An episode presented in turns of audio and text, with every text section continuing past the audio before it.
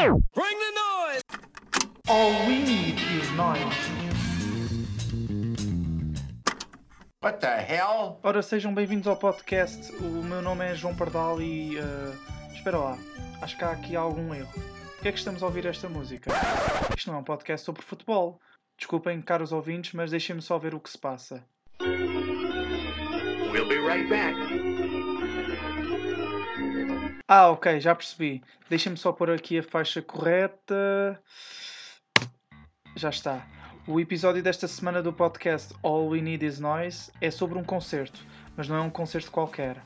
Vamos falar sobre o concerto dos portugueses GNR, no antigo estádio José de Alvalade. No dia 10 de outubro de 1992, a banda de Rui Reininho, Jorge Romão e Tolly Machado fez um concerto em nome próprio num dos maiores estádios do país, numa época em que Portugal estava a começar a receber as grandes digressões mundiais.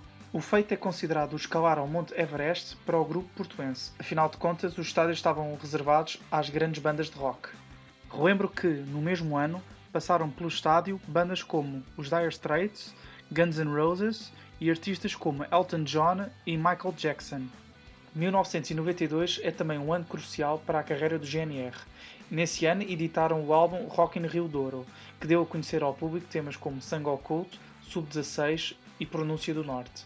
Na festa de lançamento do disco, Rui Reininho, numa entrevista ao programa Pop Off da RTP, já deixava em aberto a possibilidade de ir tocar a um estádio. Já se fala de um concerto vosso no, no num estádio. Rock de estádio. Não, não. Vários estádios. Já Estamos a pensar, estamos a pensar uh, começar com o estádio do, do Paio Pires, ir para o estádio do Casa Pia também. Pronto, fazer dos, dos pelados de estádios. Não, vamos a todo lado. Não estamos com o complexo de estádio. De acordo com a biografia oficial da banda, o espetáculo conseguiu juntar cerca de 40 mil pessoas.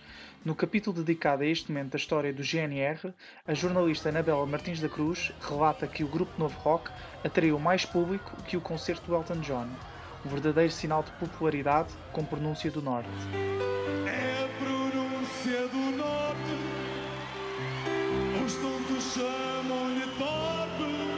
No dia do concerto, o mesmo magazine televisivo da RTP entrevistou também alguns fãs nas imediações do estádio.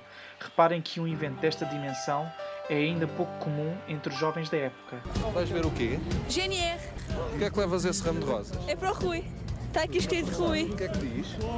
Eh, diz o que está escrito. Eu não consigo ler, é melhor ler. Então, olha, lê lá. Tudo que está bem faz mal é pecado.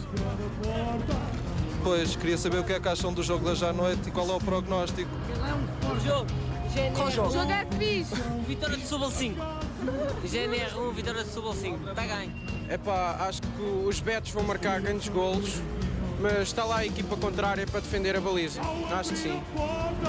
Betos, roqueiros, miúdos, adultos, enfim, estavam juntos para presenciar um dos mais importantes concertos da música portuguesa. 25 anos depois, é uma data que não pode ser esquecida. Para os que estiveram lá, de certeza que foi um momento inesquecível.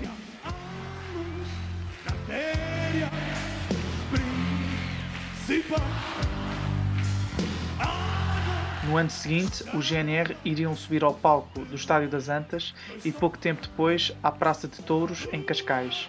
Lançado posteriormente, o teledisco da canção Sub-16 contém imagens do mítico concerto. Hoje em dia, o concerto de Alvalade, na época transmitido na RTP, está disponível na íntegra no YouTube.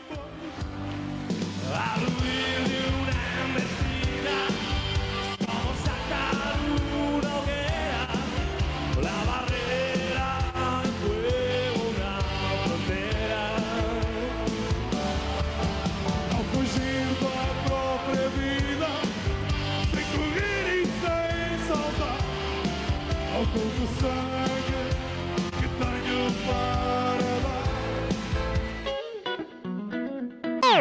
the noise! All we need is noise. What the hell?